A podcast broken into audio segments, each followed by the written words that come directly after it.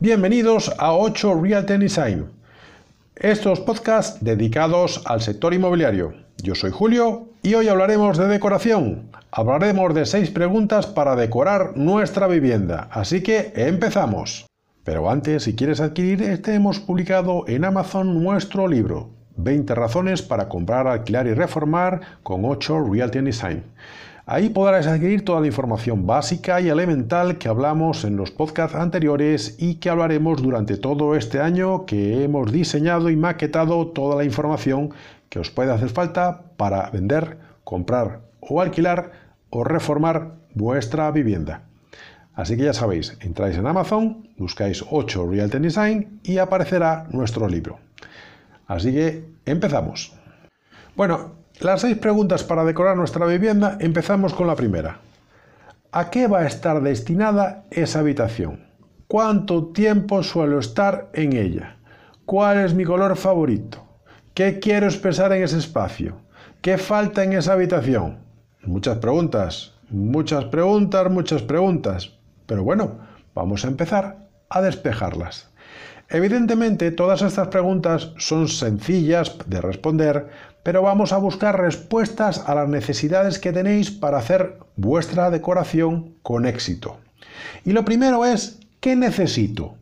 Cada proyecto es tan complejo como cada espacio o persona que quiere resolverlo el uso o la función y definir cómo proyectar ese diseño es lo primero que tenemos que tomar en cuenta para saber qué necesitamos. Si es simplemente pintar una habitación, no hace falta que llaméis un decorador. Pero si hay muchas cosas más que tenéis que desarrollar, pues posiblemente un proyecto de decoración sería lo más lógico para emprender esa nueva decoración o ese nuevo proyecto que vamos a empezar.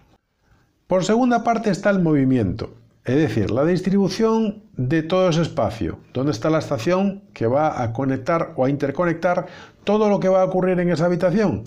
Y eso es lo que puede hacer resultar que la decoración tenga un diseño óptimo, con una funcionalidad específica y que todo funcione porque esté perfectamente encajado, resuelto entre él.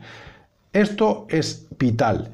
Muchas veces podemos decir que vamos al internet y vemos una fotografía y hacemos una esquina exactamente igual, pero en conjunto la decoración de ese espacio, de lo que hay en toda la habitación, no se corresponde una con otra.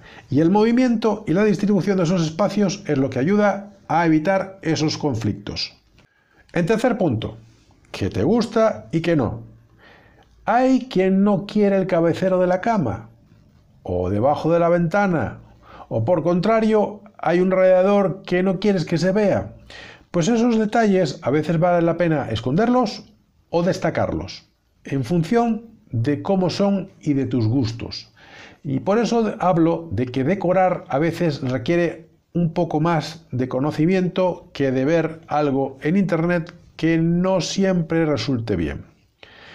En cuarto punto, ¿qué materiales elijo? Determinar la función y el uso de ese espacio va a determinar también sus materiales. Por ejemplo, si es una habitación para un niño, una moqueta es lo más cómodo porque el niño puede jugar sin hacerse daño. Pero no es lo mismo en la entrada de la casa poner una moqueta que en la habitación, porque la entrada de la casa, una moqueta, siempre tiene el inconveniente que se ensucia, que hay que estarla limpiando y con la nueva situación que tenemos del COVID no es la mejor opción. Así que los materiales que se vayan a utilizar en función de la distribución del inmueble y de la función que tiene es muy importante, sobre todo para saber si su mantenimiento va a ser el correcto. Por otra parte, ¿está el interior de la vivienda aislada? Tener un buen aislamiento acústico y térmico aporta lo más importante de una habitación, que es el confort. Una temperatura adecuada son los dos sinónimos de que el proyecto se ha alcanzado y se ha logrado bien. Por tanto, tenéis que tomar en cuenta a la hora de hacer o diseñar o pretender hacer vuestra decoración por vuestra cuenta que estos patrones son muy importantes. En el sexto punto es ¿qué colores quiero? Quizás pues no sea, mientras no busquéis una cocina anaranjada o roja, que hay quien le guste, pero indistintamente colocar un color e intentar buscar un equilibrio y juntar varios colores son dos opciones completamente diferentes y que requiere tener una capacidad técnica y unos conocimientos muy amplios para poder lograr alcanzar que eso funcione de manera correcta. Por tanto, viene la siguiente pregunta, en cómo hacerlo interesante. Pues para hacer interesante el color siempre va a aportar uniformidad, pero las texturas y los materiales junto a los accesorios pueden dar coherencia a todo el espacio.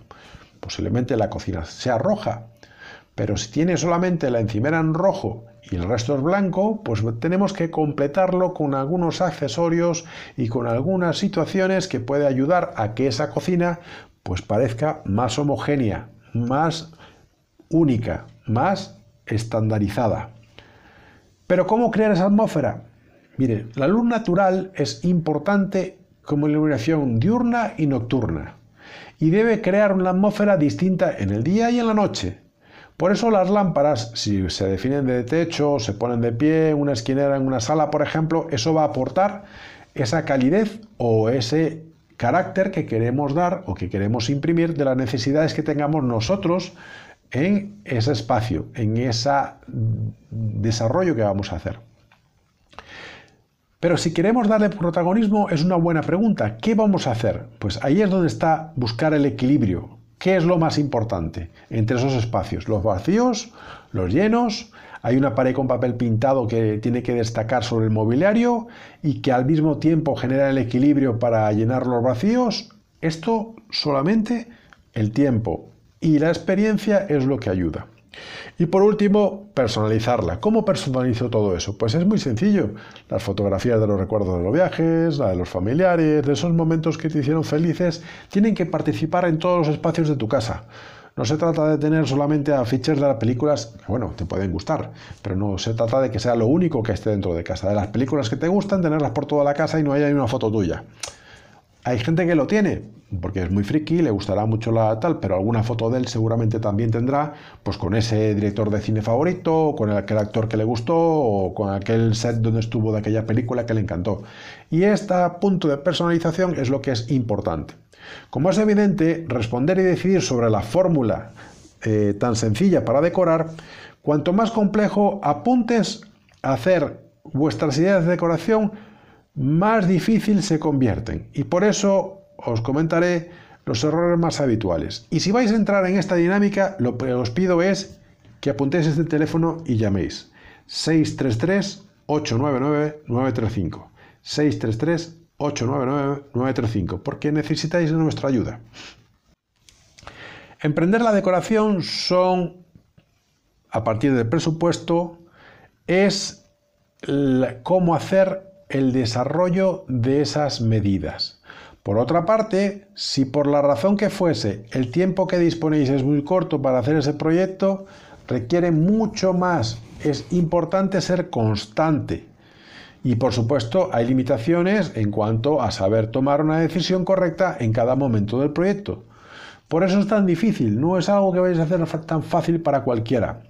Por eso os remito nuevamente, nos escribís un correo a info 8 Design y os haremos un presupuesto totalmente gratuito y seguramente daremos un buen paso para decorar vuestra vivienda, vuestro dormitorio, vuestro salón, vuestra terraza, aquel, aquella zona que queráis hacer. Así que nada, yo soy Julio, esto es 8 Realty Design, tenemos tu casa, creamos tu hogar y la semana que viene hablaremos sobre el sector inmobiliario en general. Alguna cosita que se me ocurrirá. ¿Vale? Venga, hasta luego.